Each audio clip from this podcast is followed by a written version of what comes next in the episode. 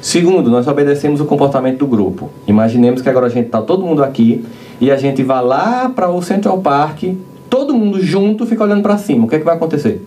Um monte de gente do Central Park vai vir, começar a vir, começar a vir. Daqui a pouco até a CNN está lá cobrindo um evento que espíritos brasileiros surtados começam a olhar para o céu, atraindo uma população do Central Park e, tem gente, e vai ter gente que vai chegar lá e vai dizer que coisa linda, né? Porque vai se sentir tão incomodado e tá olhando para cima que vai ver que tem alguma coisa lá que tem que ser muito massa para estar tá ali, porque eu tenho que fazer o que todo mundo está fazendo. A gente faz o que todo mundo faz, obedece comportamento sem pensar, reproduz o comportamento do grupo. Ele fez vários testes que eu não vou aqui relatar em detalhes, mas para você entender que a gente tem uma tendência de fazer o que o grupo faz e obedecer sem questionar. Aquela cena é um clássico, gente. Mas ela é fantástica porque ela não é um milagre. Não acontece um milagre ali. Jesus não faz as pedras sumirem, a mulher desaparecer, as pedras se transformarem em areia. Ele não faz nada do que ele poderia fazer. Ele não poderia ter feito alguma coisa desse tipo que eu citei até agora, porque ele o poder para manipular a matéria, como a gente sabe disso. Ele não faz isso, porque se você for observar bem a cena, a cena não objetiva apenas a mulher. Ela, sobretudo, objetiva evangelizar a multidão. É só você pensar que Jesus, em um momento, ele encara os outros como ruins e ela como boa, porque ela está sendo julgada e os outros estão julgando. São, são pessoas a serem acordadas, despertadas. Então, aquela cena é o quê? Imagina, tá lá, na minha Torá, que a mulher adulta tem que ser apedrejada. Primeira coisa, é uma lei do meu povo. Não somente uma lei moral, mas também uma lei civil, já que a Torá era ao mesmo tempo o código de conduta moral e o código de conduta civil.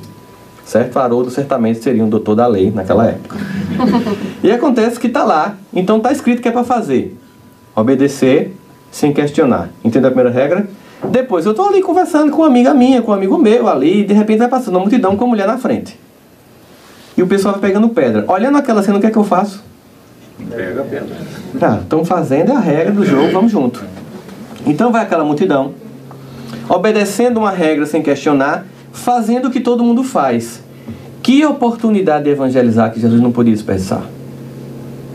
Ele vê aquela cena, e é interessante assim, porque ele faz uma coisa que depois você vai estudar essa, essa pesquisas de Stanley Milgram sobre psicologia de massa, você tem noção do impacto do que ele fez.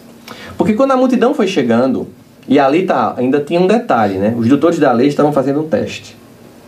Que era o seguinte: se ele apedrejar essa mulher, e está escrito na lei, ele tem que fazê-lo, a gente vai provar que ele não é tão bonzinho como ele diz. Se ele não apedrejar essa mulher, ele vai descumprir publicamente a lei, a gente prende e mata e acaba com essa espécie de Che Guevara daqui. Né? Vamos deixar, é, vamos acabar com esse revolucionário aqui. Ele está muito MST, não está dando, não tá sendo certo não. Né? A elite, a elite branca da época não queria nenhum tipo de. Então você vai lá e paralisa o indivíduo. Ele sabia disso, mas ele também sabia da necessidade de evangelizar todos, a mulher e a multidão. Aí veja que coisa interessante. Aquela multidão vem, obedecendo sem questionar uma autoridade moral e cívica. Ela vem fazendo o que todo mundo faz, aí ele faz uma pergunta. A gente lembra? Pergunta clássica, né? Ah, ele deve ter feito assim, gente, ó, beleza. Hashtag tudo bem. Aquele que nunca tiver feito nada de errado, atira a primeira pedra. Se quiser, twitta ou bota uma foto no Instagram e joga lá. Imagina a cena. Essa pergunta, preste atenção. Ela foi feita para a multidão ou ela foi feita para cada indivíduo dentro da multidão?